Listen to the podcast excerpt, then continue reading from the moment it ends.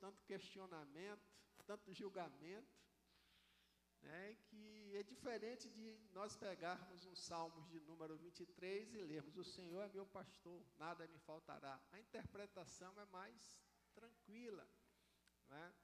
Mas estes salmos, os salmos de número 50, ele é de uma profundidade, ele é de uma atualidade e ele nos chama a uma grande responsabilidade como crentes no nosso Senhor Jesus Cristo. Então, irmão, então, irmã, não se assuste com o que você certamente vai ouvir aqui e que deve mexer na sua vida, na minha vida, porque esses salmos, ele fala de julgamento, ele fala de adoração a Deus, ele fala de responsabilidade espiritual, ele fala de testemunho, ele fala de compromisso.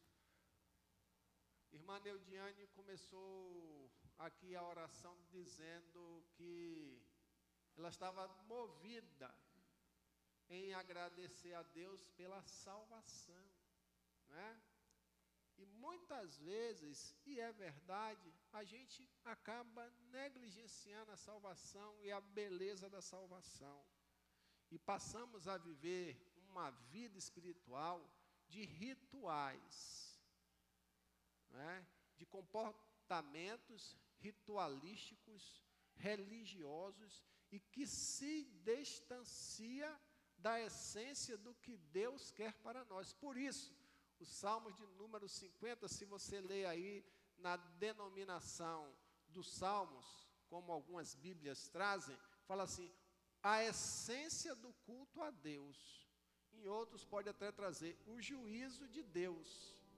Então, irmãos, irmãs, nós vamos pensar um pouco nesta manhã para que a gente realinhe as nossas vidas ao que Deus deseja. Esse salmo foi escrito por Asaf. Asaf era um homem que tinha uma percepção muito grande do, do sistema religioso, da, do, do comportamento dos adoradores que iam ao templo oferecer sacrifício. Por que Asaf? Porque ele era responsável pela condução de todos os trabalhos no templo e ele era subordinado a Davi. Não é? Então ele tinha todo esse controle de adoração que era feito, todo o controle de culto, todo o controle de, de, de vida daquelas pessoas que estavam ali se fazendo presente naquele templo de, de, de gratidão ou de consagração no prestar um culto a Deus. Então, Deus move esse homem, não é? Através do teu Santo Espírito, e esse homem deixa esse registro nos salmos, né? Esse salmo, ele fala do culto verdadeiro, do culto inútil. Do culto verdadeiro e do culto inútil, do coração verdadeiro e do coração enganoso. E o que é que resulta essas duas figuras? Resulta sempre em julgamento. Nós vamos passar por um julgamento, amém? Os irmãos sabem disso? Nós vamos passar por um julgamento. Nossa vida aqui um dia vai ser aferida e o próprio Senhor que será o que? O julgamento. Então Asaf ele vem nessa perspectiva aqui movido por Deus. Olha que coisa linda a exaltação que ele traz da grandeza de Deus, do único Deus, Deus verdadeiro, Deus poderoso, que foi lido aqui por nós nos versículos de 1 a 6. Ele começa dizendo: Olha, o Deus poderoso, o Senhor, falou e chamou a terra desde o nascimento do sol até o seu ocaso, ou seja, a autoridade de Deus, né? A, a, a, supremacia de Deus, Criador de todas as coisas. E o salmista começa trazendo isso. Olha, esse Deus Criador está convocando todo mundo para isso. Versículo 2.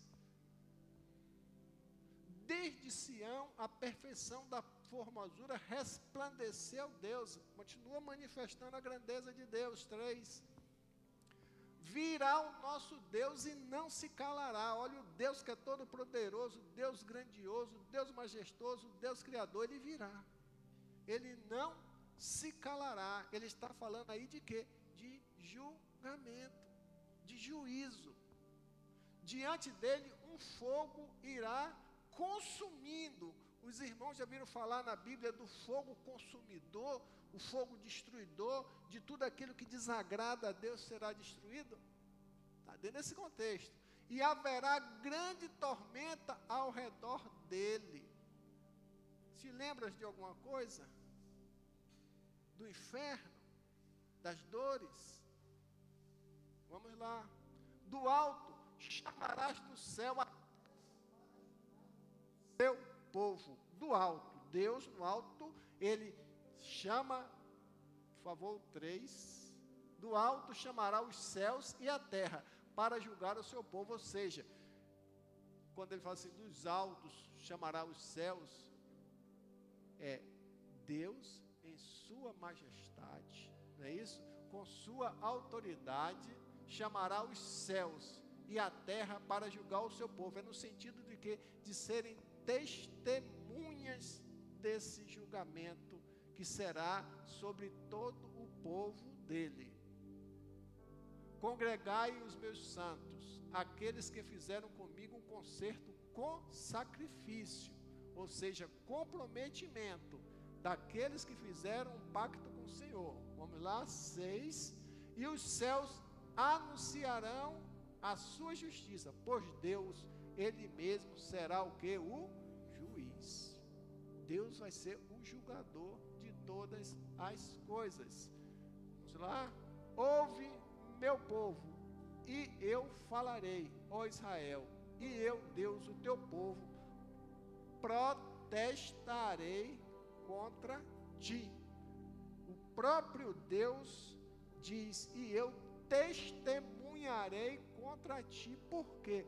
Porque Deus sabe de todas as coisas, Deus conhece o coração de cada um de nós, sabe como está nossa vida, a nossa condição de comprometimento com Ele.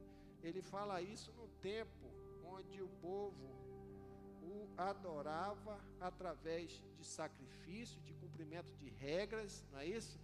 É, de determinações que estão lá no Levítico. Então o povo cumpria ou deveria cumprir esses regramentos, né? E aí o Senhor aferia a vida do povo na prestação deste, deste, destes rituais, mas também Deus estava olhando para o que? Para o coração do homem. Vamos abrir lá em Amós 3:2. Amós 3:2. Eu quero ver quem vai ser rapidinho aí para abrir em Amós 3:2. Abriu? Beleza? de todas as famílias da terra, e a vós somente conheci. Portanto, todas as vossas injustiças visitarei sobre vós. O Senhor já afirma isso, não é isso? De que tudo está no controle dele. Todas as coisas, todas as injustiças, todas as nossas ações estão no controle dele e ele testemunhará quem vai ser a sua principal testemunha de acusação? Hein, Gabriel? Você que é jurista. Quem será a principal acusação contra o homem, o acusador? O próprio Deus. O próprio Deus, julgador e acusador.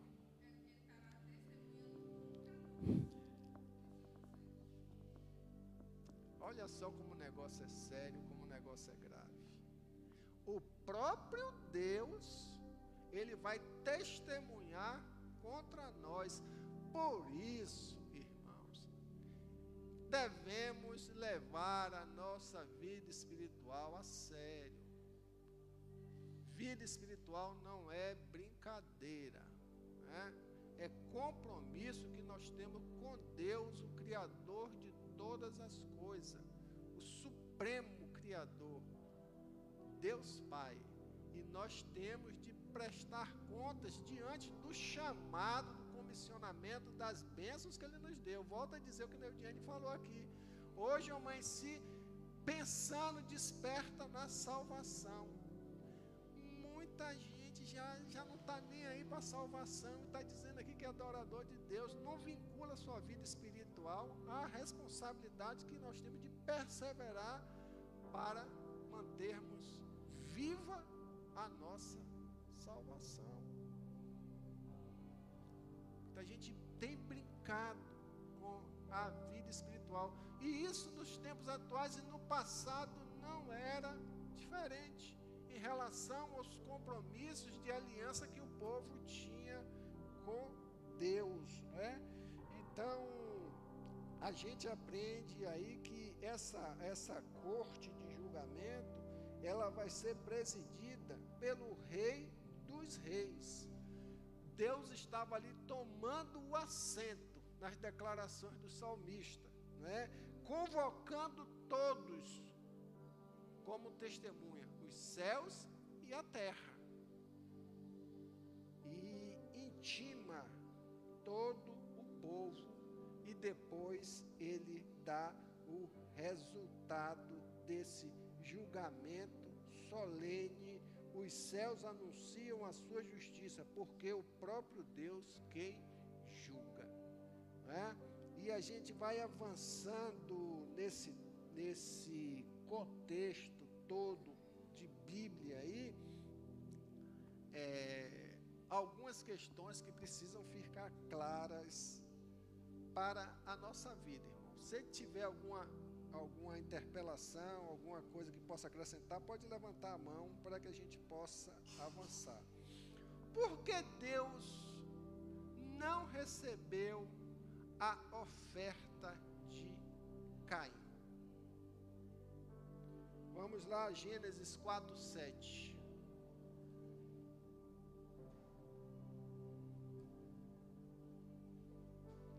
Parte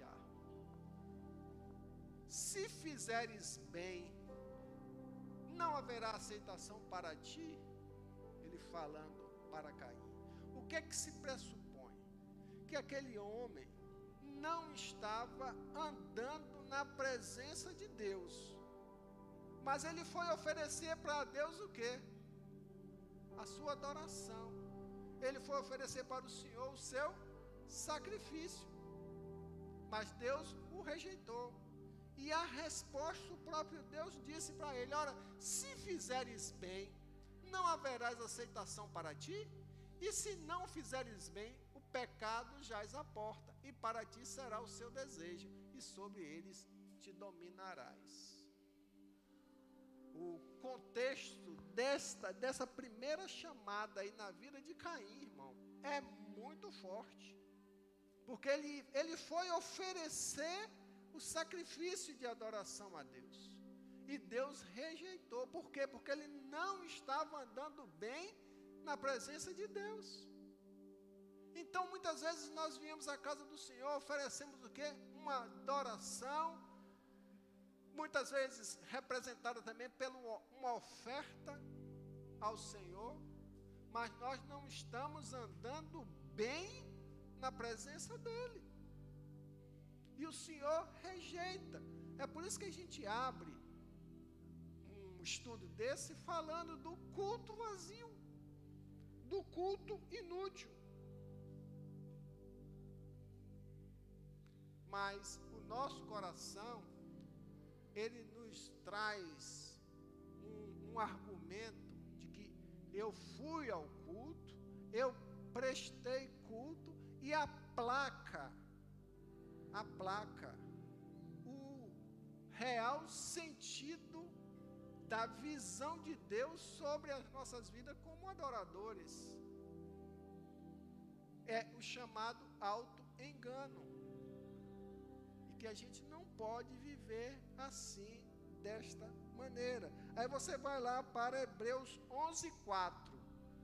Hebreus 11:4 quando a gente observa em contraponto a situação de Caim, que ele não andava com perfeição, mas o que é que ele fala de Hebreus 11, 4. Por favor, minha irmã, coloque aí.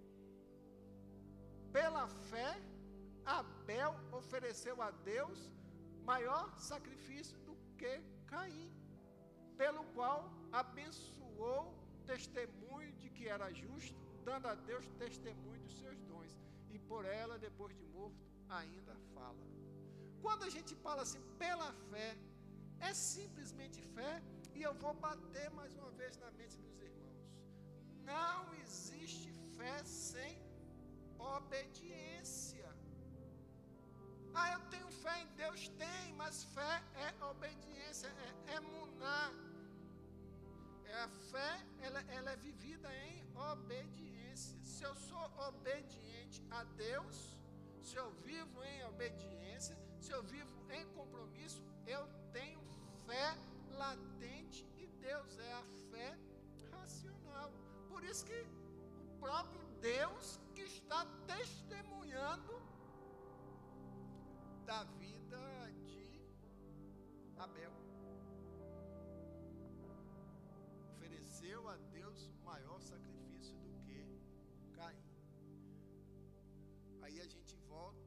Ao que fala lá o versículo 7b. E eu testemunharei contra ti. Quem é o grande julgador nosso? Quem é a grande testemunha contra os nossos atos? O próprio Deus. Quem é o nosso acusador? É o próprio Deus. Promotor é o próprio Deus, porque Ele conhece tudo das nossas vidas e tem autoridade sobre os céus e sobre a terra, dirá sobre nossas vidas.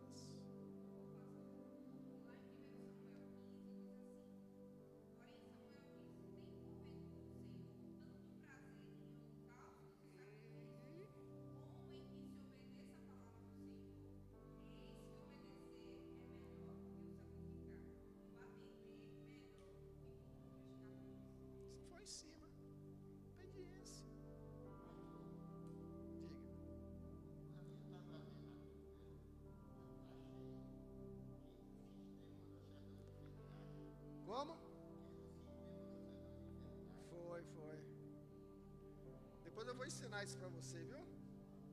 Mas ele levou mesmo, nas enfermidades do pecado, tudo. Tá bom?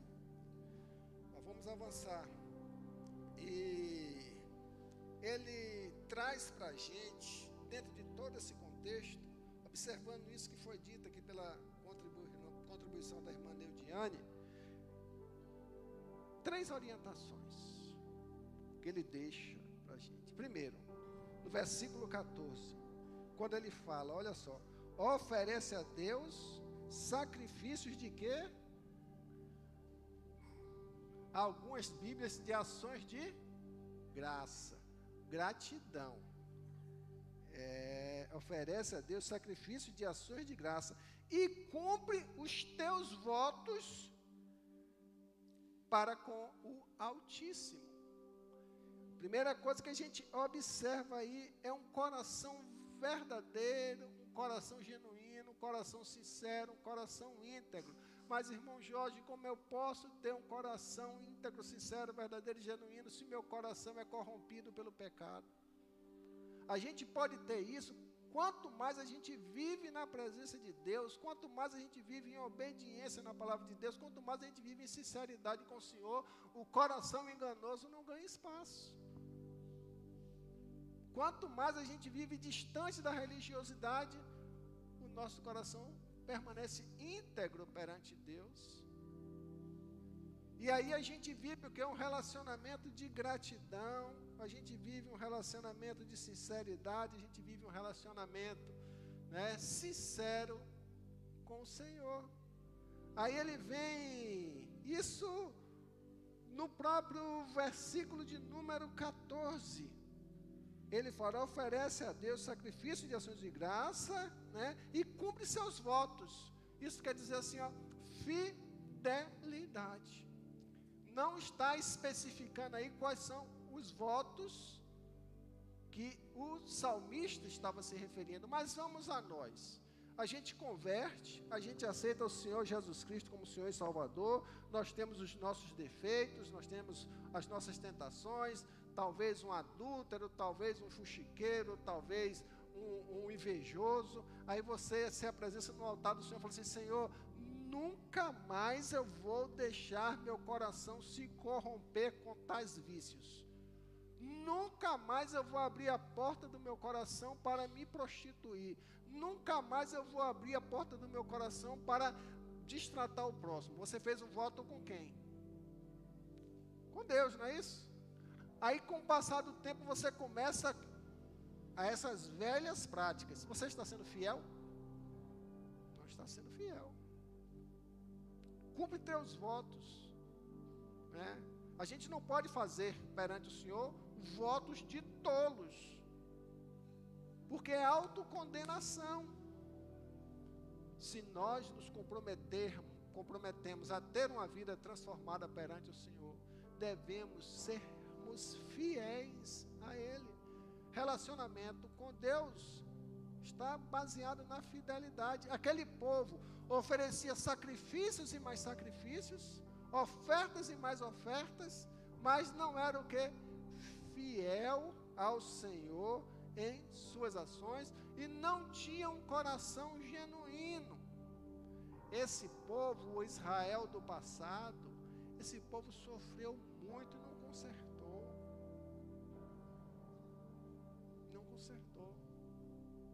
Por quê?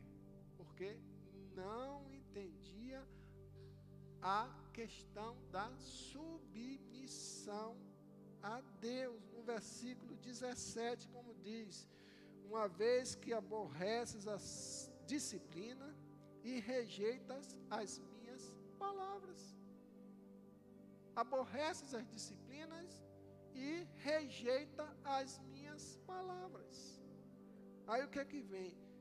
Se vens um ladrão, tu te comprases nele, e os adúlteros te associam, ou seja, não usava da sua condição de servo genuíno, fiel, para repelir ou para orientar ou para desaprovar quem pra, andava praticando as injustiças, para ao contrário, se associais com ele, ver um ladrão e te comprases, com os adúlteros te associas. E aí a gente traz isso para a nossa realidade de vida. Quantas vezes nós somos silenciosos, nós somos complacentes, nós somos é, é, muitas vezes até é, negligentes, né? com situações, com irmãos que estão nessa situação, né? E nós não usamos da autoridade de Deus, porque nós somos chamados, não podemos esquecer, para amarmos pessoas, mas para rejeitarmos o pecado. Não é verdade? Quantas vezes nós vemos situações assim ao nosso redor, irmãos? Eu não tenho dificuldade, procuro não ter dificuldade em chamar uma pessoa que eu ame e que me dê a oportunidade de dizer, olha, está errado isso, procura consertar nisso. Muitas vezes a gente diz, ah, não vou falar para não constranger o irmão. Aí a gente sai falando para outra pessoa aí já, já desvirtua. A gente prefere falar para outra pessoa em tom de conversa miúda, em tom de, de talvez até de um fuxico, né? E deixa de chegar na própria pessoa e dizer, irmão, o que é está acontecendo? Vamos, vamos ver aqui se eu posso te ajudar alguma coisa. Eu soube de uma situação dessa. É? Porque é mais fácil a gente tratar da vida dos outros do que tratar com o próprio outro que está com dificuldade, está em pecado. E aí a gente perde a fidelidade com o Senhor. Solta a boca para o mal e tua língua trama enganos. Senta-te para falar contra teu irmão e difamas o filho de tua mãe. Olha só todo o contexto disso que Asaf está declarando aqui, era como um homem que via cotidianamente toda essa situação. Uma, uma religiosidade, uma vida de aparência, de santidade mascarada, mas o relacionamento com Deus, Asaf que estava ali todo o tempo, não presenciava isso. Aí o Deus ele vem com a resposta disso tudo, o Deus julgador. Aí o irmão e a irmã vai dizer assim: Mas irmão Jorge, nós estamos hoje no tempo da graça. A gente precisa entender que a graça não exclui a justiça de Deus. Exclui? Exclui? A graça não exclui a justiça de Deus. Porque o próprio Deus fala que Ele é amor e Ele é justiça. Por isso, irmãos, vamos aproveitar do conselho e alinharmos as nossas vidas às reais declarações mandamentais que o Senhor deixou para aquele povo no Antigo Testamento, lá em Gênesis 20, dez mandamentos, e também vivermos alinhados com os dois maiores mandamentos, que é amar a Deus sobre todas as coisas, de toda a tua força, de todo o entendimento, e amar ao próximo conforme a ti mesmo. E aí, meus irmãos, a gente começa a ver que a nossa vida, quando assim o fazemos, ela começa a ser conduzida na essência do culto a Deus. Nós estamos tão, tão é, contaminados, irmãos, com esse negócio de culto a Deus, que limitamos a nossa vida de adoração ao Senhor em tempo dentro do relacionamento é, templário. Quando a nossa vida ela tem que ser um culto constante a Deus aonde nós estivermos aí fora. Porque igrejas são os chamados para fora. A gente tem que ter uma vida de culto a Deus aí fora. E não apenas uma vida de adoração a Deus templária, ritualística. Porque isso tem matado. Muita gente tem se enganado como igreja do Senhor. Essa semana eu postei um videozinho aqui na, na no grupo da igreja. Logicamente, se foi filmado, é porque ele queria passar uma mensagem. Né? E foi muito oportuna. Ele chega numa praça, está uma senhora necessitada lá vendendo uma aguinha mineral e ele vai lá, quanto é que é uma? É tanto. Quanto é que vale essas águas minerais todas aí? Ela, é uns 200 reais. Eu disse, ah, toma aqui os 200 reais. Agora eu só vou levar uma água. Só vou levar uma água. Mas por que não? Porque eu senti de Deus te abençoar a sua vida. E aquela mulher começou a chorar, lá, ah, eu estou aqui fazendo isso para arrumar um dinheiro. Mostrou um testemunho cristão. Com quantas ações na vida aí fora, irmãos, nós podemos abençoar vidas. Quantas ações. Quantas ações. Ações materiais e ações espirituais na vida das pessoas. E a gente, como igreja, tem perdido essa essência. A gente precisa voltar essa essência, né? De chegar no ambiente, ser sal e ser luz. A gente chegar no ambiente e orar por pessoas. Ah, eu estou doente, não estou bem. Posso orar por você? Posso deixar uma palavra para você?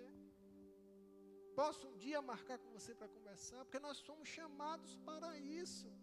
A nossa gratidão a Deus, ela não está simbolizada não mais nas ofertas, mas sim numa vida de constante efetiva, efetividade de relacionamento com Deus, é? no sentido de que de manifestar Deus na vida das pessoas. E dentro desse, dessa trilogia. Coração genuíno, submissão dependente e fidelidade, a gente caminha fortemente na nossa vida espiritual. Eu vejo dentro deste contexto que dentro dos versículos de 1 a 6 que nós já lemos, eu já fiz aqui uma pequena narrativa, é, a gente precisa aprender a viver com Deus com um espírito reverente. Reverência a Deus. A grandeza, a beleza, a majestade, a autoridade do Pai Criador de todas as coisas, né? A gente tem que considerar isso nosso estado de vida a cada dia com reverência, com reverência a Deus. Abra sua Bíblia aí em Êxodos 19, 16 até 19.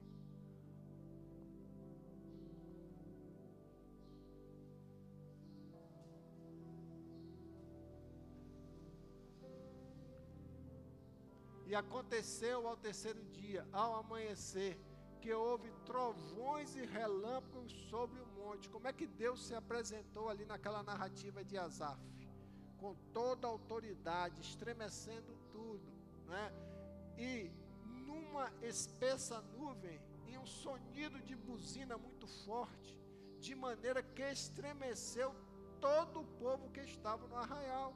Faça uma comparação do que está aí entre os versículos a 6 de, de, do Salmo 50. E Moisés levou o povo fora do arraial ao encontro de Deus e puseram-se ao pé do monte. Né? A manifestação de Deus, como se Deus, ele levou o povo ao pé do monte em reverência a esse grande Deus a esse grande Deus. E todo o monte Sinai fumegava, porque o Senhor descera sobre ele em fogo, e sua fumaça subia como fumaça de um forno, e todo o monte tremia grandemente. Grandeza de Deus, e ele, Moisés e todo o povo estavam ali, e o sonido da buzina ia crescendo de grande maneira. Moisés falava e Deus lhe respondia em voz alta reverência daquele povo que estava ali diante do grande Deus que estava ali para orientar e trazer os seus dez mandamentos lá em Êxodos 20 para o povo. Então, Deus fez tudo isso, irmãos, para mostrar o seu poder. Deus é o Deus poderoso. Vamos avançar aqui no que Asaf ainda nos ensina, que nós precisamos de uma dinâmica melhor para vivermos essa reverência com Deus. Os irmãos podem me dizer assim um conceito que, que vencer reverência a Deus? Alguém pode me dizer? Dentro do sentido prático de vida, o que é que vencer reverência a Deus? Sim, sim, sim, sim. Também, também, também. Bem. Vamos lá em Eclesiastes 5.1. Eclesiastes 5. Tem igrejas que não estão mais usando isso daqui não, viu? Daqui um dia a gente vai acabar com isso aqui. Para que a gente volte a manusear a Bíblia, né, Natalice? Estou começando a avisar, porque a gente precisa manusear a Bíblia. A gente já não manuseia pouco em casa e aqui ainda pega mamão com açúcar. A gente tem que manusear a Bíblia. Hein? Já apareceu lá, não, a gente tem que ter um esforçozinho para encontrar. Né? Eclesiastes 5.1 Ele diz: guarda o teu pé quando entrares na casa de Deus, e inclina-se mais a ouvir do que a oferecer sacrifício de tolos, pois não sabem que fazem mal. Ou seja, guardar os seus pés, como Bianca disse aqui, é reverência, é humildade. Quando a gente está na presença de Deus. Estar na presença de Deus não é simplesmente vir ao culto. Estar na presença de Deus não é oferecer, é ação diária das nossas vidas. Nós devemos estar constantemente, meu diante, na presença de Deus. Com a prática da humildade, com a prática do respeito, com a prática da reverência buscando a santidade a cada dia das nossas vidas, né? Aí ele vem e, e, e quando Salomão fala, inclina-te mais a ouvir, inclina-te mais a ouvir. Nós devemos estar o quê? Como falar em Tiago lá, prontos para quê? Pronto para ouvir, tardio para falar e tardio para irar. A essência é ouvir o ouvir aí não é simplesmente ouvir, como muita gente tem ouvido, que entra pelo um buraco e sai pelo outro. Ouvir é entender, ouvir é autenticar o que você está ouvindo no seu coração, na sua mente, para que você possa praticar, né? Palavra de Deus, nós não devemos apenas sermos o que? Ouvintes, mas o que? Operosos praticantes da palavra de Deus. Isso é reverência a Deus. Isso é reverência a Deus. No Salmo 50, no versículo 7 a 15, esses salmos que nós estamos estudando, quando ele já vem para a segunda fase, é, a partir do 8. Não te repreendo pelos teus sacrifícios, nem pelos teus holocaustos, continuamente perante mim. Aí você vai dizer, olha, mas, irmão Jorge, está parecendo que está havendo uma contradição aí, né? Você está falando de sacrifício, que Deus não quer o sacrifício, que Deus não aceita, e ele está dizendo aqui no versículo: Não te repreenderei pelos teus sacrifícios, ou holocausto, de contínuo perante mim. Não te repreenderei porque você está falando isso tudo aqui. Porque a forma é uma coisa, a adoração é outra. O próprio Deus criou a forma. Lá em Levítico, você vai pegar um animal, você vai sacrificar, né? vai para remir os seus pecados, ofereça uma, uma, uma rolinha ou uma pombinha. São formas que Deus deu. Mas Deus, Ele não é exaltado pela forma. Deus é exaltado pelo sentimento de coração. Amém? Deus não é exaltado pela forma. Só que na lei, a lei, quando o Senhor Deus deu a lei para o povo, o povo ainda não tinha maturidade para entender que era espiritual. Então o povo, eles cumpriam a lei de forma é, é, ritualística. Mas Deus ele chegou ao ponto de dizer: olha, estou cansado desses rituais. Isso não, não me agrada mais. Então, muitas vezes, irmãos, acaba com o ritual na mente. O que é, que é mais importante? Uma pessoa chega na sua porta e pede comida, você simplesmente dá um, um, um prato de feijão e dá as costas. Ou você chega aquela, aquela pessoa, dá um prato de feijão e conversa com aquela pessoa. Dedica tempo da sua vida para levar uma palavra de orientação e de amor para aquela pessoa. O Senhor fala que nós não somos salvos pela, pelas obras, está lá em Efésios 2,8, para que ninguém se glorie. Obras são rituais.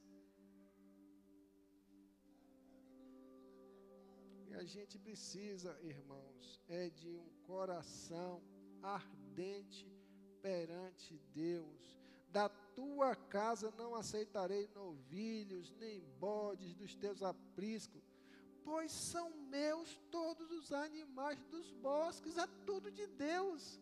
Você pensa que vai agradar a Deus porque você pegou um animal que é dele, matou, ofereceu um sacrifício do que é dele para agradar a ele. Ele quer por detrás desse sacrifício um coração verdadeiro, fiel, comprometido com Ele e submisso a Ele. É isso que ele está dizendo nos Salmos. Porque uma adoração sem isso, sem um coração genuíno, sem felicidade, sem submissão, é adoração vazia. Adoração sem valor. Unida à desobediência, unido à religiosidade, você está vivendo que nem um ímpio, que ele vai tratar aqui. Você já imaginou ter o rótulo de crente viver que nem um ímpio, Miguel? Que o ímpio tem muitos que apesar de não crerem no Senhor, fala versículo bíblico. Porque está na Bíblia, porque eu tenho Deus. Anda cheio de crucifixo, né? Com a camisa com Deusão, anda com a tatuagem com a cara de Jesus aqui, com o símbolo da cruz, não sei o que, né? Tudo isso é simbologia, mas não é vida relacional com Deus. Tens feito estas coisas e eu me calei pensavas que eu era igual a tu. Isso é muito interessante. É como se o homem pensa que Deus está no mesmo nível de paralelo de validação, de consideração de suas ações. Ó, eu fiz desse jeito e Deus vai aceitar, porque eu fiz assim. Não.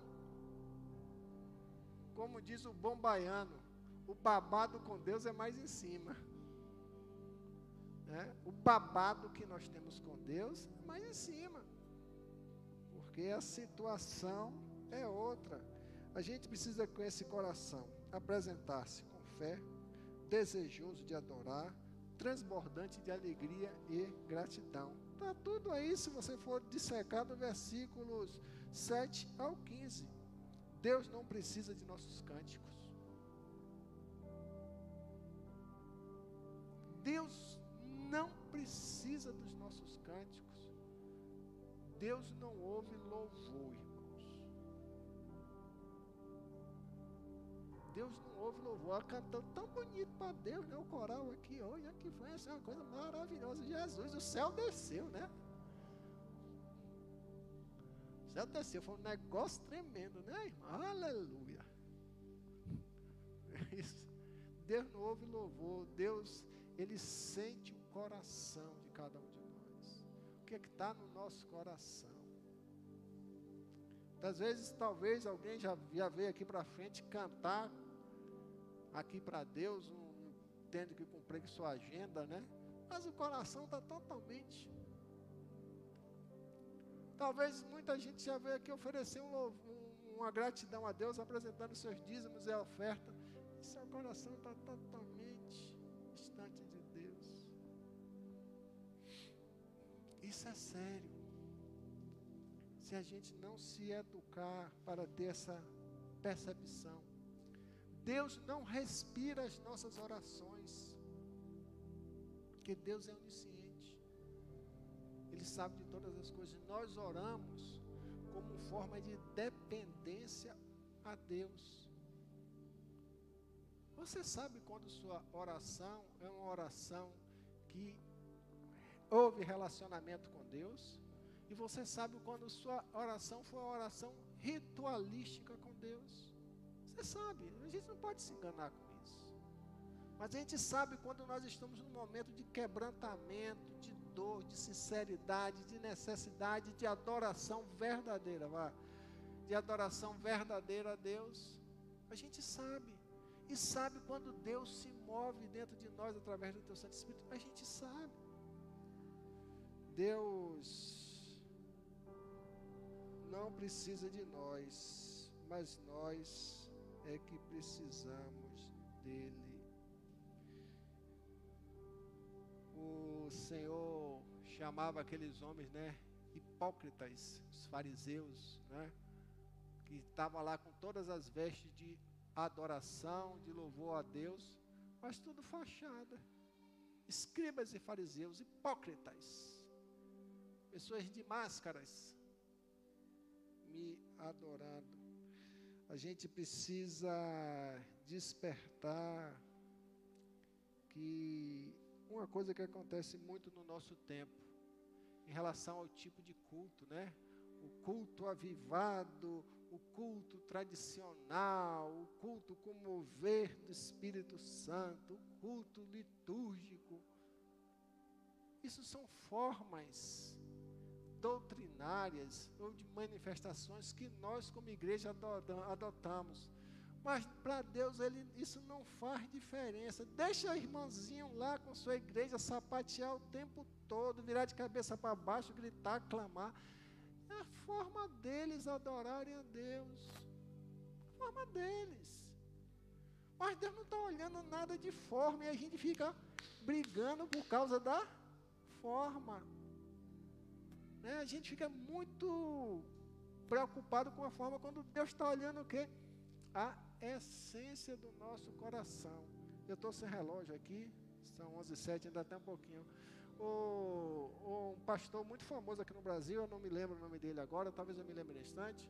Ele foi pregar numa igreja avivada, assim eu extremo, avivada no sentido de um culto, com mover do Espírito Santo, aquela coisa toda, né? E ele estava naquele, mas foi aquela, aquela agitação, aquela coisa, aquele culto fervoroso, aquele fervor, e língua para lá, língua para cá, e gente dançando, aquela coisa toda. E ele passou a palavra dele, ele entregou a mensagem, deu glória a Deus e foi embora. Uma semana depois, ele foi participar de um congresso numa igreja onde toca o trompete.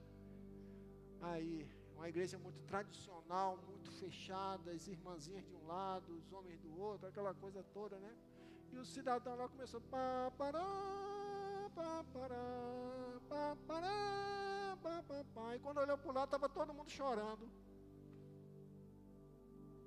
Qual o culto mais avivado? Está entendendo? Então não se preocupe com as formas. Esqueça isso. Isso só faz nos separar do que nos unir. Porque Deus está olhando a fidelidade, Deus está olhando a nossa submissão e Deus está olhando o coração verdadeiro diante dele. Um coração ardente, um coração não frio. Não é isso? E a partir do versículo 22 e 23, ele diz: Considerai, pois, nisto, vós que vos esqueceis de Deus. Né? A gente vive mais um relacionamento formal com Deus, não é isso? Ritualístico com Deus, do que um relacionamento de intimidade Deus, de intimidade com Deus. A gente poderia sair perguntando aqui, irmão, você tem tido momentos de intimidade com Deus? Tem tido. Quanto tempo você tem parado para se derramar na presença de Deus? Tempo.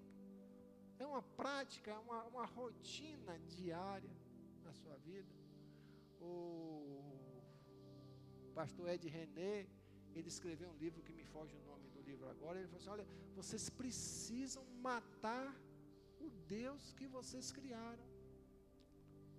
Matar o Deus que vocês criaram, porque nós criamos uma figura de um Deus e dá o nome de Deus quando não é Deus. E que a gente precisa matar esse Deus para adorar o verdadeiro Deus. Uma coisa que choca, né, Leidiane? Porque a gente cria o nosso Deus, o modelo do nosso Deus. E tem muita gente que criou o modelo do seu Deus com o nome de Deus.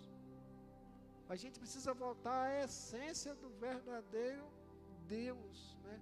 Considerai, pois, nisto, vós que vos esqueceis de Deus, para que não vos pade, despedace. Ou seja, para que sua vida espiritual não se arruine, não é isso? Sem haver quem os livre.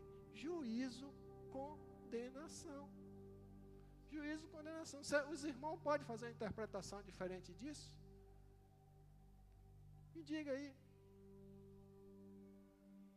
Isso é uma advertência do, para o povo no passado, que tinha se esquecido de Deus, né, dos mandamentos de Deus, de uma vida de compromisso com Deus. Né? A irmã leu aqui na estante, o, o, rejeitar de Deus dos sacrifícios. A gente tem que parar e, e, pensar mesmo com maturidade. Como está a minha vida com Deus? Como está o meu relacionamento com Deus? Né? Como está? E por último ele vem e diz, no 23, o que me oferece sacrifícios de quê? Me glorificará. O que eu me oferece sacrifício de ações de graça. Sacrifício de louvor. Adorar a Deus por quem Ele é. É isso? Por quem Ele é. O que oferece sacrifício. Qual é o sacrifício agradável a Deus? Alguém pode me dizer? Quais são os sacrifícios agradáveis a Deus?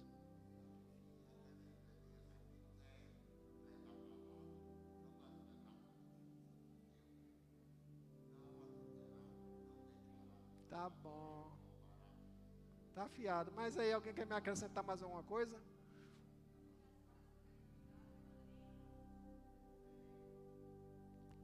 Olha só, o coração contrito, né?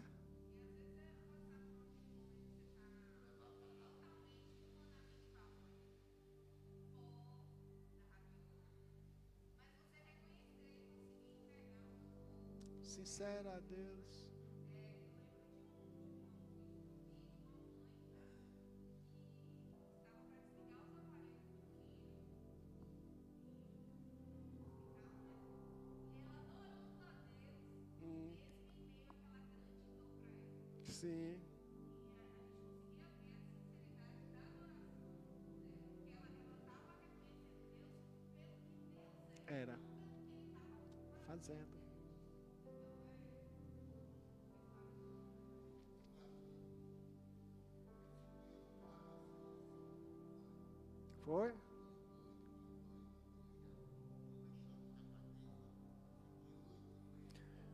Depois você me contar essa história toda que eu quero ouvir, tá bom? Aí nós avançamos com o coração sincero e o espírito quebrantado. É o que Deus deseja de cada um de nós: vida e sinceridade e quebrantamento. O que é quebrantamento? Alguém pode me dizer o que é quebrantamento? Que a gente pensa que é tomar um chá, é ficar assim, emocionado no espírito, é, é, é, arrepiar todinho, um quebrantamento, a minha espinha chegou a arder toda, irmão Jorge, não quebranta nada disso. Arrependimento, quebrantamento, quebrantamento é obediência à palavra dele. O, verdadeiro quebrantamento é a obediência a Deus. É você quebrar um coração duro, um coração enganoso e obedecer a Deus. Isso é quebrantamento. Né? Poxa, eu estava assim, eu estava agindo assim, a minha vontade era reagir assim, mas racionalmente. Conheço a palavra. E a palavra de Deus diz que minha postura tem que ser assim. E eu tenho que agir assim. Isso é quebrantamento. Só que a gente fica trocando, Gabriel, o nome das coisas. Quebrantamento é isso. É fazer o que é certo perante Deus. Não é? Vamos lá para finalizar. Em João 6, 28 e 29. Abra sua Bíblia. João 6, 28 e 29. Disseram-lhe, pois, faremos, que faremos para executarmos as obras de Deus? 29. Jesus respondeu e disse: A obra de Deus é essa, que creais naquele que ele enviou. Crê nele. Viver essa verdade de Jesus Cristo para nós aqui dentro dessa realidade. Viva Jesus Cristo. Não sou eu, mas quem vive, mas Cristo vive em mim. Cristo é o quê? Cristo não é Cristo pessoa. É o verbo que se fez carne e habitou entre nós a sua palavra. Cristo vivo em nós é a palavra de Deus viva, vivificada e em obediência praticada. Cristo vivo em nós. Por isso que nós precisamos honrar a Deus com reverência. Né? A reverência que nós precisamos dar ao nosso Deus como Criador de todas as coisas, sustentador de todas as coisas, aquele que nos conhece, aquele que nos libertou, que nos salvou, que deu seu Filho, né? Amando Ele, nos alegrando em contentamento com Ele, perdoando, não é isso? comprometendo-se com Ele, porque esse deve ser inquestionavelmente o culto que agrada a Deus. O que me oferece sacrifício de ações de graça, esse me glorificará. E ao que prepara o seu caminho, dar-lhe-ei que veja a salvação de Deus. Amém? Que coisa maravilhosa aprendermos né, e sermos despertados do verdadeiro relacionamento que nós devemos ter com Deus e da, do amoldar do nosso caráter nesse relacionamento com Deus. Amém? Essa é a essência dos Salmos de número 50, de despertamento para o povo no passado e para nós hoje, neste tempo de relacionamento com Deus. Amém? Vamos acrescentar alguma coisa? O que é que os irmãos querem dizer mais? Está dentro do assunto? Desse assunto de hoje, do Salmo 50? Esse daí eu vou te responder depois, que hoje a gente está estudando o Salmo 50, tá bom? Beleza. Dentro do Salmo 50, aí alguém tem alguma dúvida, alguma coisa que precisa esclarecer ou acrescentar? Hein? Eu mesmo fui todo mexido, né? Mexeu para cá, Jorge. Tem muita coisa que você precisa ajeitar aí dentro. Tem muita coisa que você precisa melhorar aí na sua vida comigo, Jorge. Deus falou com você hoje? Amém? Isso é bom, quando Deus fala, né?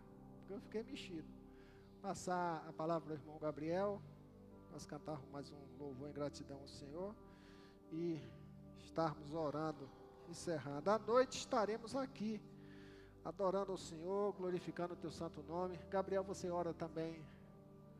Você ora também pelo, pela palavra. Deus Amados, abençoe. antes do louvor, eu queria entregar o aviso. Dois avisos, né? O culto no lar na casa de uma visitante. Na verdade, uma pessoa que já está visitando a igreja já há um tempinho, tem o filho dela participando de algumas atividades. Irmã Auriene. Será, ela mora aqui pertinho, na, no fundo aqui da igreja, né, da, na outra rua. Então, nós nos encontraremos aqui na igreja na quarta-feira, sete horas, para daqui nós irmos juntos fazer esse culto ali, celebrando a Deus pela vida desta família. E na quinta-feira teremos a nossa reunião de mulheres, né, Natan? Culto de mulheres, que já é para poder nos movimentar por uma, a, é, uma ação que acontecerá no dia 23 de julho. Teremos um chá aqui com uma palavra muito é, abençoadora de Deus para a comunidade, as irmãs da igreja. Então, venha na quinta-feira que nós vamos estar passando essas informações aqui sobre esse chá no dia 23 de julho. Embaixadores, Arnoldo?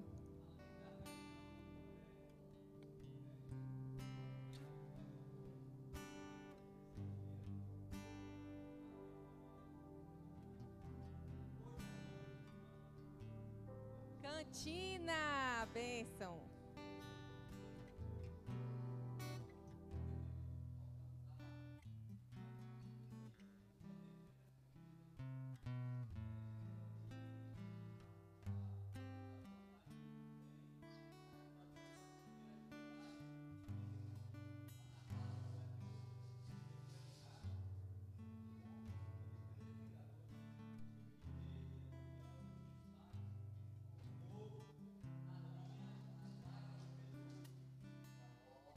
Amém.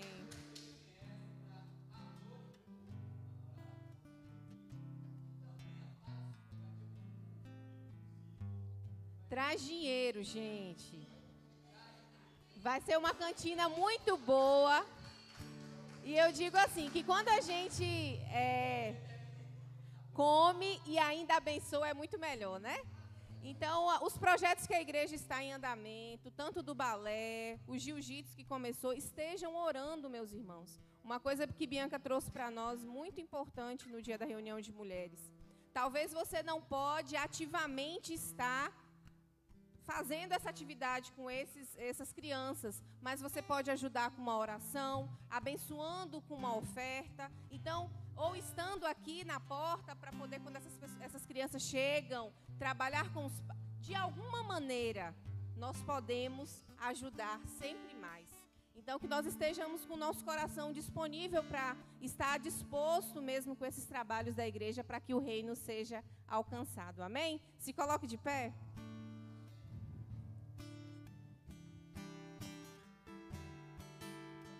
Graças eu te dou, Pai, pelo preço que pagou. Seja sempre a resposta do Senhor na vida de alguém. Seja sempre a resposta, ou melhor, para que você possa entender o que o Senhor quer falar na sua vida, na minha vida. Seja sempre uma bênção na vida de qualquer pessoa que cruzar pelo seu caminho. Amém? Creio que os irmãos já encontraram o texto sagrado, Atos 3, versículos de 1 a 10, que na minha tradução assim diz: Pedro e João subiam junto ao templo à hora da oração, à nona. E era trazido um varão que desde o ventre da sua mãe era coxo, o qual todos os dias punham à porta do templo chamada Formosa para pedir esmola aos que entravam. Ele, vendo a Pedro e a João, que iam entrando no templo, pediam que eles dessem uma esmola. E Pedro, como João, fitando os olhos nele, disse: Olha para nós. E olhou para eles, esperando receber alguma coisa. E disse Pedro: Não tenho prata nem ouro mas o que tenho, isto te dou. Em nome de Jesus Cristo Nazareno, levanta-te e anda. E tomando-o pela mão direita, o levantou, e logo seus pés e tornozelos se firmaram, e saltando ele, pôs-se em pé e andou e entrou com eles no templo, andando e saltando e louvando o nome de Deus. E Todo o povo o ouviu e todo o povo viu andar e louvar a Deus. E conheciam-no, pois era ele que se assentava a pedir esmola à porta formosa do templo, e ficavam cheios e pasmos e assombro pelo que lhes acontecera. Amém. Amém e amém. Glória a Deus. Esses primeiros passos de Pedro e João foram os primeiros passos após o Pentecostes para que se mostrasse que realmente o Senhor queria e quer da sua igreja. A igreja do Senhor hoje, eu, você, os chamados do Senhor, todo o povo de Deus na face da terra. Deus permanece com o seu propósito. Amém. É que a igreja se levante e que a igreja seja bênção na vida de outras pessoas, na vida de todos aqueles que se cruzarem pelo seu caminham. Se você pegar o texto sagrado, desde o Antigo Testamento, lá em Gênesis capítulo 3, versículo 1 e 2, o homem que foi chamado por Deus, Abraão, e o Senhor chamou Abraão e lhe disse: Ora, o Senhor disse a Abraão: Sai da tua terra, da tua parentela e da casa do teu pai, para a terra que eu lhe mostrarei. E far-te-ei uma grande nação, e abençoar-te-ei, e engrandecerei o teu nome, e tu serás uma bênção, e tu serás uma bênção. Basta você analisar esse verso de número 2, o versículo de número 2, para nós observarmos o chamado de Deus a Abraão. Três situações. A primeira, sai da tua terra. O Senhor chamou Abraão. Chamado. A igreja do Senhor hoje, ela foi chamada, eleita pelo Senhor. E ele vem e diz para aquela igreja: Segundo passo, abençoarei e te engrandecerei. Isso quer dizer, o Senhor diz que fez e faz e permanecerá fazendo uma promessa para a sua igreja de abençoar e de engrandecimento, não só para as nossas vidas, mas para a vida de todos aqueles que necessitarem da ajuda da igreja do Senhor. Mas o especial de tudo é quando o Senhor vira para Abraão e fala assim: Abraão, seja você uma bênção, Abraão. E tem alguns textos também diz: E tu serás uma bênção. Se tu uma bênção. Em outros textos diz: E tu serás uma bênção está condicionado à nossa disposição de sermos bênção, porque nós já temos o chamado, nós já temos a promessa. E nós podemos abrir mão de sermos uma igreja abençoadora. Eu quero ouvir um amém de você que está aqui conosco, que você que está na sua casa, engrandeça o nome do Senhor, Amém. porque você foi chamado para abençoar vidas. Uma igreja que não abençoa não é igreja. Uma igreja que não observa o seu chamado, uma igreja que não é obediente, uma igreja que não se firma nas promessas de Deus, ela está com algum problema e que precisa ser corrigido. Por isso que a palavra de Deus, ela está nos chamando à reflexão nesta manhã, está chamando você, amado irmão, querido irmão que nos acompanha pela internet nesta manhã, que você reflita. Você tem sido uma benção? Como está a sua disposição de vida? A gente precisa atentar para algumas coisas dentro desse propósito de Deus para a sua igreja. Que nós vivamos de forma que as pessoas em nossas voltas, em nossa volta, sejam abençoadas por nossas palavras e por nossas atitudes.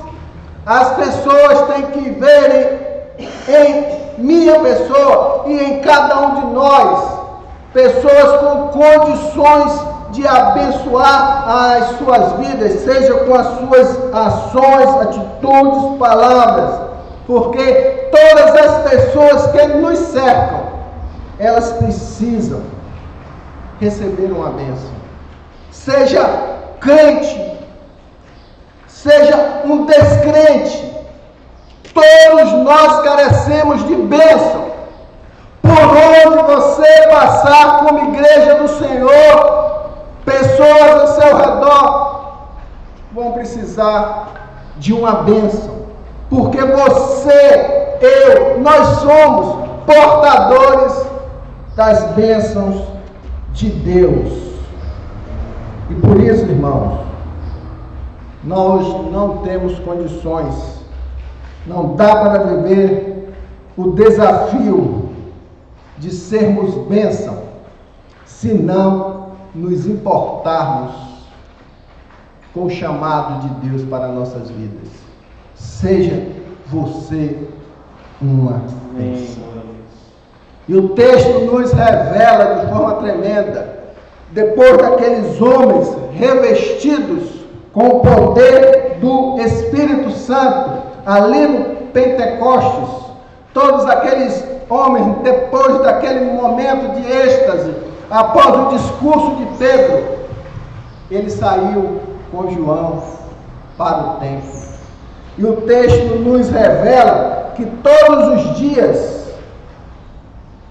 era trazido um varão que desde o ventre da sua mãe era coxo, o qual todos os dias aquele homem era levado à porta do templo chamado Formosa para estar ali esmolando, carentes das necessidades. E eu imagino quanto tempo, o texto não diz a idade daquele homem, mas quanto tempo aquele homem ia para a porta do templo mendigar as suas necessidades materiais, as suas necessidades espirituais, as suas carências. Ele, ali assentado, vendo a Pedro e a João que iam entrando no templo, pediu que lhes desse uma esmola. E Pedro, com João, fitando os olhos nele, disse: Olha para nós. E olhou para eles, esperando receber alguma coisa. Veja bem, irmãos, necessitados neste mundo, nós, como igreja do Senhor, como dito, nós vamos encontrar em qualquer lugar. E as pessoas estão carentes da ação da igreja do Senhor. E ele diz, de forma muito tremenda, o versículo 3. Ele, vendo João e a Pedro, que iam entrando no templo, pediu que eles dessem uma esmola. Quanta gente que está ao nosso redor, como igreja do Senhor, está aguardando uma ação da igreja. Quantas pessoas estão vivendo neste mundo, esmolando atenção, esmolando um abraço, esmolando cura, esmolando, esmolando um carinho, uma palavra de vida. Quantas pessoas estão esmolando que você pare o tempo da sua vida para dar atenção? Sexta-feira ou sábado eu saí com minha família para lanchar e veio um senhor, um homem de idade, e pediu uma ajuda para ir para determinado local. E realmente eu não estava com dinheiro em espécie, eu estava com cartão. Mas resolvi, sabe o quê? Dar-lhe atenção com minha família. E ele com o saco dele de tralha, todo daquele jeito de uma pessoa que vive a esmolar. E eu perguntei como é que é seu nome? E ele falou o nome dele. E do jeito que ele falou, eu perguntei, você conhece a palavra de Deus? Ele falou assim, eu era um presbítero em determinada igreja. Como é que você está vivendo essa vida, rapaz? Ah, não posso contar não. Assim, conte, eu sou um pastor, eu quero te ajudar. Minha família está aqui, nós vamos ouvir você. E aquele homem começou a chorar de forma copiosamente, ou seja, alguém parou para dar atenção ao homem que precisava de libertação das suas mágoas do coração. Aí eu fui vítima de um adultério, de uma traição, resolvi abandonar tudo. Um homem de Deus, um homem da igreja do Senhor. Dê meu endereço, ofertamos-lhes um lanche e aguardo que um dia ele vá na minha casa para que a gente possa socorrê-lo das suas necessidades. Aquele homem clamava, Mas não adianta as pessoas clamarem. O texto está dizendo aqui que a gente precisa olhar para as pessoas. O texto é bem claro. E Pedro, com João, fitando os olhos nele, disse: Olha para nós. É muito importante, irmãos, nós pararmos para termos atenção com as pessoas. Por que isso? A igreja do Senhor é a única esperança neste mundo. A igreja do Senhor é quem representa nosso Senhor Jesus Cristo. Você que está aí na sua casa, você que está conosco aqui no templo, traga isso para o seu coração. Você é a igreja do Senhor, chamada para abençoar vidas. Mas para que a gente possa abençoar vidas, nós precisamos parar e olhar, ter atenção, ter tempo, ter dedicação, ter compreensão para as necessidades dos outros. E o texto vai caminhando, Pedro disse: Eu não tenho ouro nem prata, mas, isso, o que eu tenho, isso te dou. Em nome de Jesus Cristo, o Nazareno, levanta-te e anda. O texto aqui fala de uma paralisia física. Mas nós aqui podemos, irmãos, ampliar, não só para uma paralisia física, que tem prejudicado várias pessoas de caminharem, mas a pior paralisia do ser humano não é a física, é a paralisia mental, é a paralisia espiritual.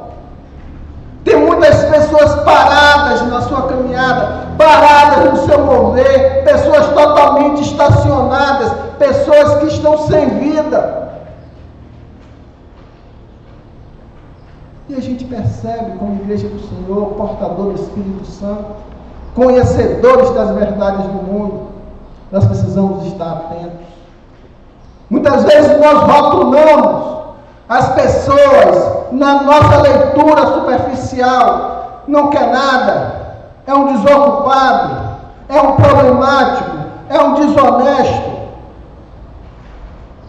Aquele não tem jeito, aquele nasceu torto, não tem jeito para consertar. E a gente esquece que Jesus Cristo era filho de, de marceneiro, aprendeu o ofício de marceneiro e veio para consertar tudo que for torto nesse mundo, tudo que estiver errado. E nós, como igreja, precisamos ter o mesmo olhar que Jesus teve para todas as pessoas. O texto diz: olhou Pedro e João, fitando os olhos neles, Pare. Olhe, não só com os olhos humanos. Olhe para as pessoas com os olhos espirituais. Olhe para as pessoas com os olhos de Deus, irmãos. O Senhor, quando olhou para você, quando você estava no lamaçal do pecado, Ele olhou para a sua vida espiritual destruída. Ele não olhou para a sua aparência. Ele não olhou para a sua vestimenta, ele não olhou para as suas deficiências físicas, ele olhou para seu espírito que estava precisando ser vivificado e sua alma que estava no lamaçal do pecado, que precisava socorro, precisava levantar para voltar a caminhar nessa vida. E só a igreja do Senhor pode fazer isso. As pessoas esperam pela graça de Deus, através da ação transformadora da igreja. E nós, como igreja do Senhor, jamais devemos nos afastar desse princípio, desse chamado de Deus para as nossas vidas. O texto diz: sem querer ser redundante, que nós devemos olhar para as pessoas que estão ao nosso redor. Ver pessoas a partir de nós. As pessoas estão precisando ser enxergadas. As pessoas estão precisando serem vistas. Nunca passe por alguém se ao menos você lhe oferecer uma oração. Se ao menos oferecer uma palavra de apoio, de sustentação, uma palavra de orientação.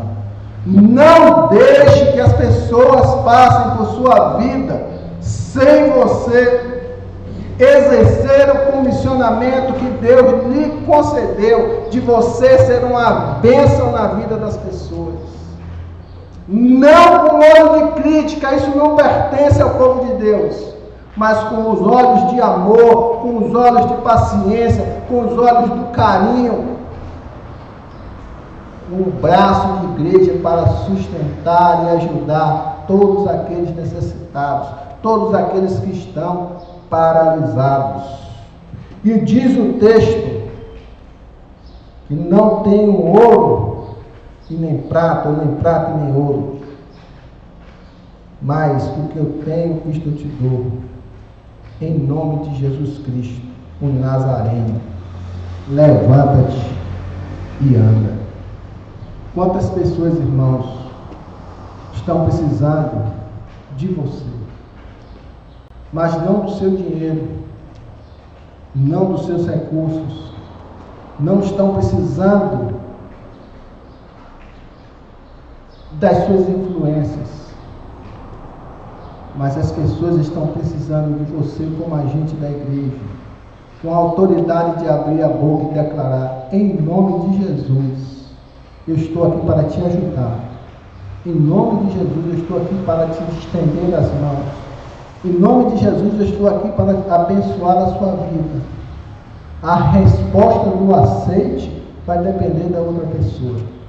Mas nós, como igreja, devemos estar com o coração sempre aberto para desejar ajudar outras pessoas. Em nome de Jesus, levanta-te e anda.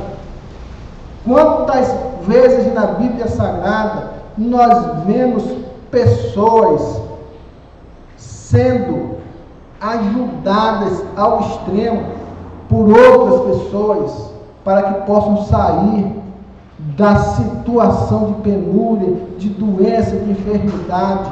Aquele aleijado levado por quatro amigos, colocaram nos ombros para que ali ele fosse abençoado.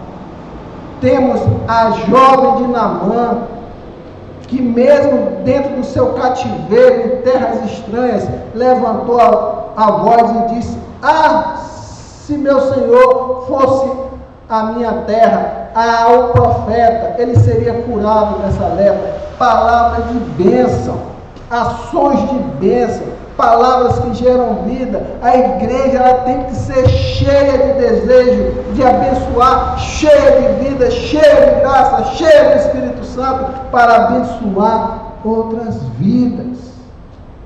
Uma igreja que não abençoa é uma igreja que precisa rever os seus valores, rever a sua postura e voltar ao primeiro amor, voltar a caminhar na presença de Deus. E o tomando pela mão direita ajuda. Nós precisamos ajudar, continuar sustentando até que as pessoas possam andar, até que as pessoas possam firmar os seus passos. Isso se chama para nós, aqui dentro da nossa realidade, um bom processo de discipulado. A igreja do Senhor tem sim que levar o cobertor no frio, tem que levar a comida aos necessitados no momento de fome, mas a igreja do Senhor precisa ampliar sua visão, a visão discipuladora, de alimentar a alma, de ter uma alma transformada, aquelas pessoas que se encontram doentes. A igreja do Senhor tem que investir nisso. A igreja do Senhor, ela conseguindo recuperar vidas, duas ou três ou quatro, é melhor do que estar fazendo muitos trabalhos que não geram resultados práticos na vida das pessoas. Nós precisamos voltar aos princípios da Bíblia Sagrada. Uma igreja que partilhava tudo que tinha. Uma igreja preocupada com o próximo. Uma igreja que tinha o prazer de sofrer como um Marte, entregando a própria vida, mas para ver pessoas sendo abençoadas e o Evangelho do Senhor sendo propagado de forma íntegra, de forma genuína, de forma sincera, de forma verdadeira. É essa igreja que o Senhor quer que nós. E o texto continua dizendo que sustentar aquele homem até os seus pés e os seus tornozelos se firmarem. Eu fiquei imaginando esse homem que nós conhecemos na sexta-feira, carregando o seu saco de lixo, sujo, com as lágrimas caindo no rosto. Nossa reação, nós precisamos ajudar esse homem. Nós precisamos ajudar a resgatar a vida desse homem. Abrir novas portas para esse homem. A nossa ação deve ser essa.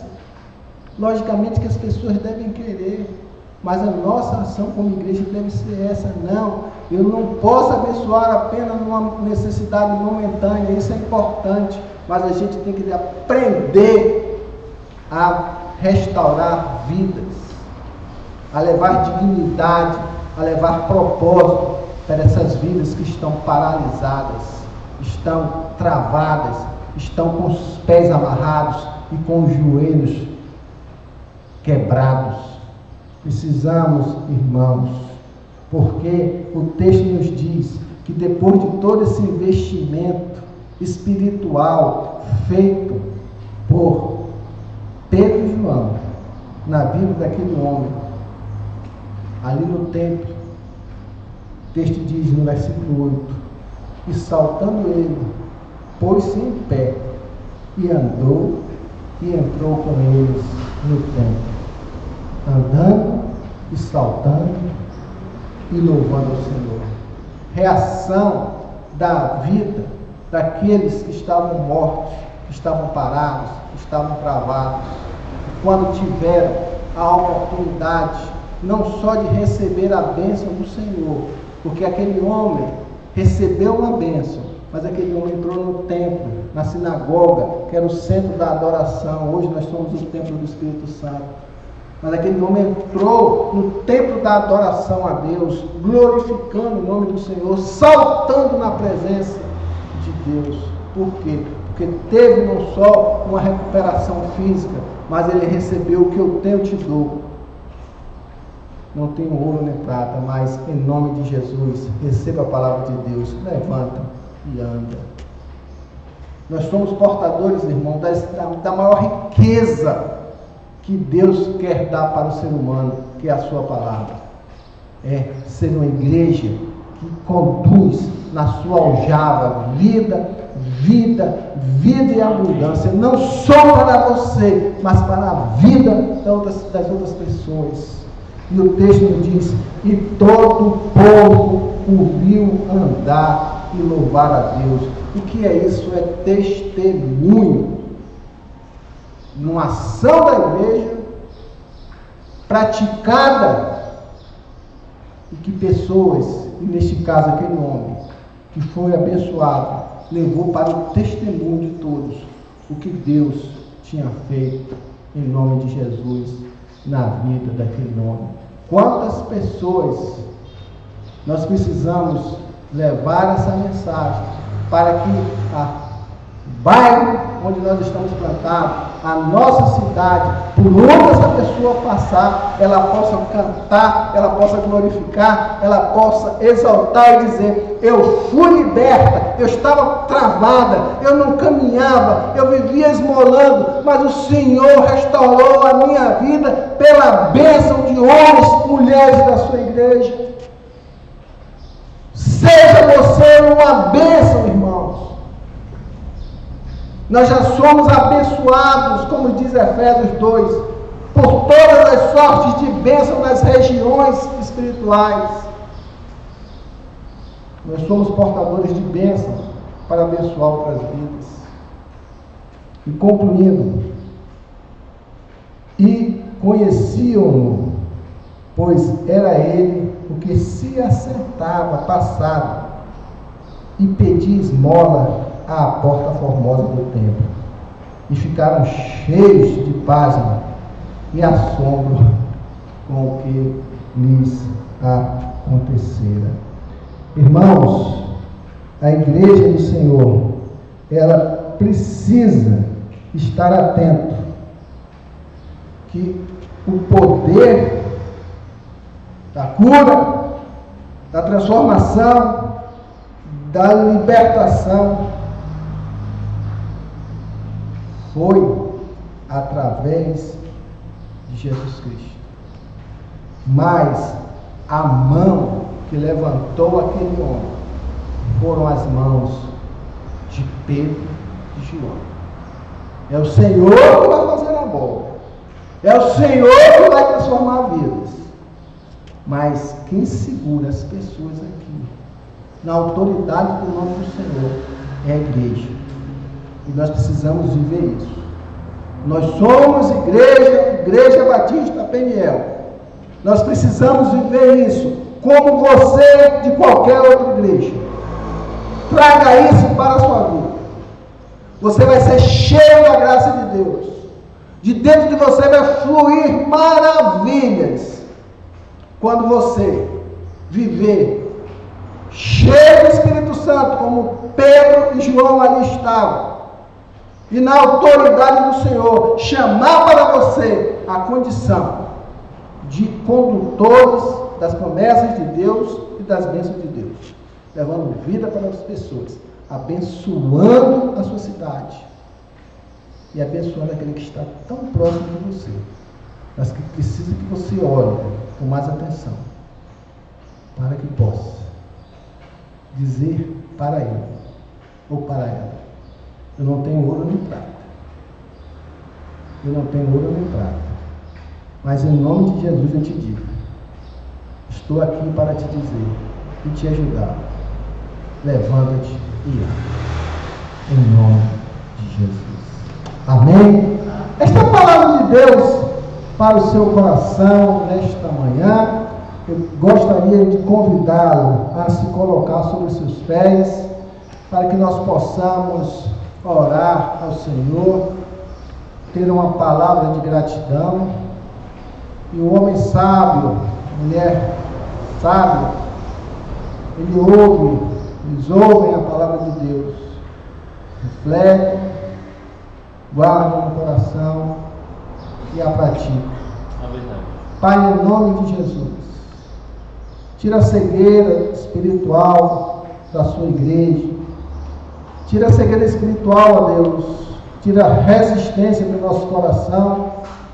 Pois muitas vezes estamos passando todos os dias por pessoas que estão paralisadas, travadas, pessoas que não caminham, estão estacionadas por força de suas lutas interiores, seus conflitos, suas enfermidades, suas dificuldades mas nós somos a tua igreja, portadora do sal e da luz, portadora da tua palavra, que nós possamos, Senhor Deus, ter a sensibilidade de olhar para todos aqueles que estão ao nosso redor e na autoridade do Espírito Santo dizer: Eu estou aqui para te ajudar. Eu não tenho riquezas, mas eu tenho o principal de tudo, que é a ação da palavra de Deus sobre a sua vida e eu lhe coloco em nome de Jesus as bênçãos de que se você desejar levantar e andar, Deus vai lhe sustentar. E nós, como igreja, vamos continuar firmes e perseverantes, te ajudando, sendo bênção, até que você levante e clame em louvores a sua gratidão a Deus pelas bênçãos de transformação produzidas em sua vida. Pai, em nome de Jesus, nós queremos te agradecer por este tempo, por este dia que nós estamos ao usufruir este domingo. Que o Senhor continue nos abençoando nos sustentando com a tua maravilhosa graça. E assim oramos em nome de Jesus. Amém e amém. Glória a Deus, irmão Gabriel vai estar aqui louvando o Senhor. E assim nós agradecemos por sua participação mais uma vez.